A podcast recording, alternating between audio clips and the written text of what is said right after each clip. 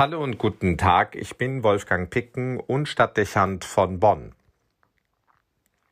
Von einem Paukenschlag war die Rede, als gestern Morgen die Nachricht vom Rücktrittsangebot des Münchner Erzbischofs Kardinal Reinhard Marx die Runde machte.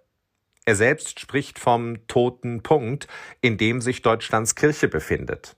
Und er verbindet seine nüchterne Analyse mit der Hoffnung auf einen neuen Aufbruch.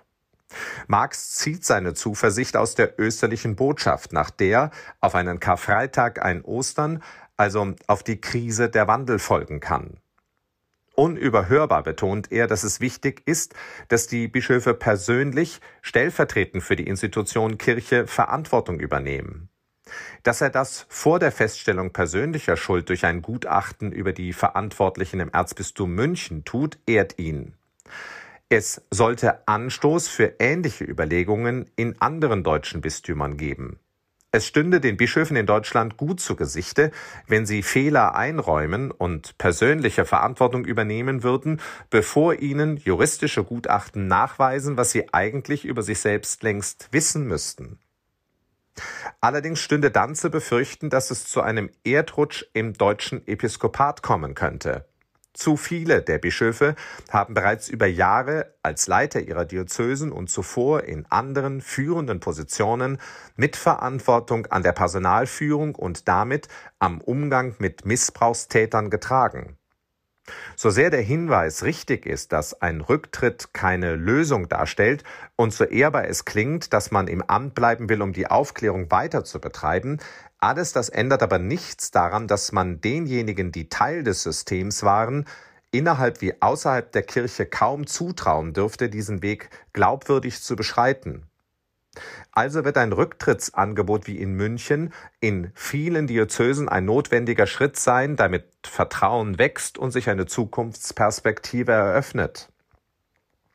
Man wird dies freiwillig anbieten können und damit Schaden für die Kirche mindern.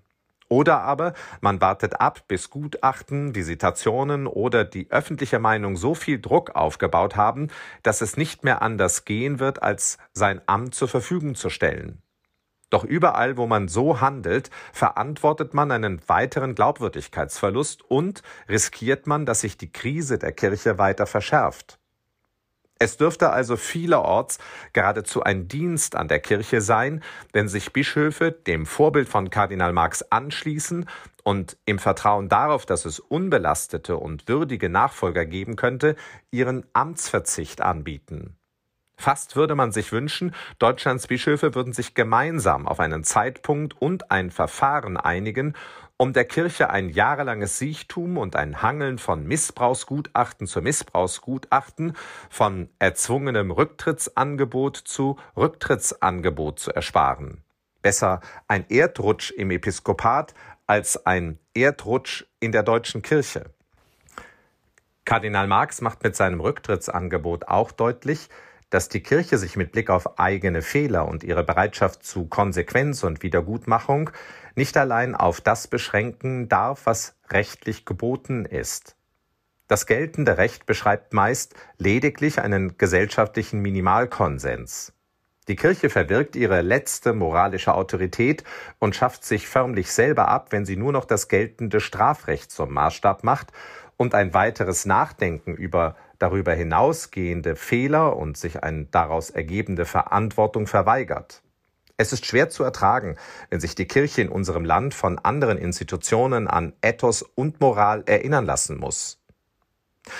Juristen haben jüngst darauf aufmerksam gemacht, dass es sogar eine strafrechtliche Verantwortung der Bischöfe dafür geben könnte, wenn Missbrauchstäter und Priester mit einer nachgewiesenen Neigung zur Übergriffigkeit gegenüber Kindern und Jugendlichen weiter zum Einsatz kommen, statt sie außer Dienst zu stellen, um Gefahren für Schutzbefohlenen vorzubeugen. Entsprechend wird nachvollziehbar am Kölner Gerke-Gutachten bemängelt, dass ähnliche Versäumnisse nicht als Pflichtverletzung der Verantwortlichen überprüft worden sind. Kann man aber ernsthaft, wie in Köln geschehen, von punktuellen Fehlern oder sogar nur von Dummheiten sprechen, wenn es zu einer nachgewiesenen Missbrauchstat gekommen ist und sich immer wieder Hinweise auf ein entsprechendes Verhaltensmuster ergeben? Darf man die entsprechende Person weiter als Priester tätig werden lassen? Vermutlich dürfte es viele solcher Fälle in Köln und anderswo geben, wo Täter weiter im Einsatz sind. Die so verantwortlich Handelnden werden sich möglicherweise dafür noch vor Gerichten verantworten müssen. In jedem Fall aber werden sie sich vor ihrem Gewissen, vor der Kirche und vor Gott für die Folgen ihrer Entscheidung verantworten müssen. Denn wer die Wiederholung von Taten bewusst riskiert, wird auch die moralische Verantwortung dafür zu tragen haben, wenn es neue Opfer gibt. Im Fall des Düsseldorfer Priesters, der bis vor kurzem als Pfarrer tätig und sogar zum stellvertretenden Stadtdechanten ernannt worden war, hat es vermutlich mindestens zwei weitere Opfer gegeben, die sich kürzlich beim Erzbistum Köln gemeldet haben. Wenn sich diese Vorwürfe bestätigen, fragt sich, wer trägt dafür die moralische und juristische Verantwortung?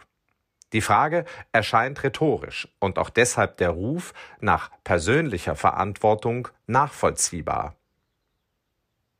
Wie auch immer man die Frage nach der Moral und dem Recht beantworten will.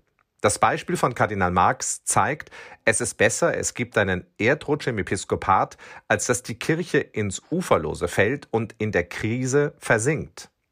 Ob ein Rücktrittsangebot immer aufgrund der Aktenlage zwingend geboten ist, mag offen bleiben. In vielen Fällen wird es aber das Opfer sein, an dem es kein Vorbei geben wird, wenn sich neue Perspektiven für die Kirche eröffnen sollen. Dem werden eine umfangreiche Agenda und Reformschritte folgen müssen, wenn man dem sexuellen und geistlichen Missbrauch im Raum der Kirche nachhaltig vorbeugen will.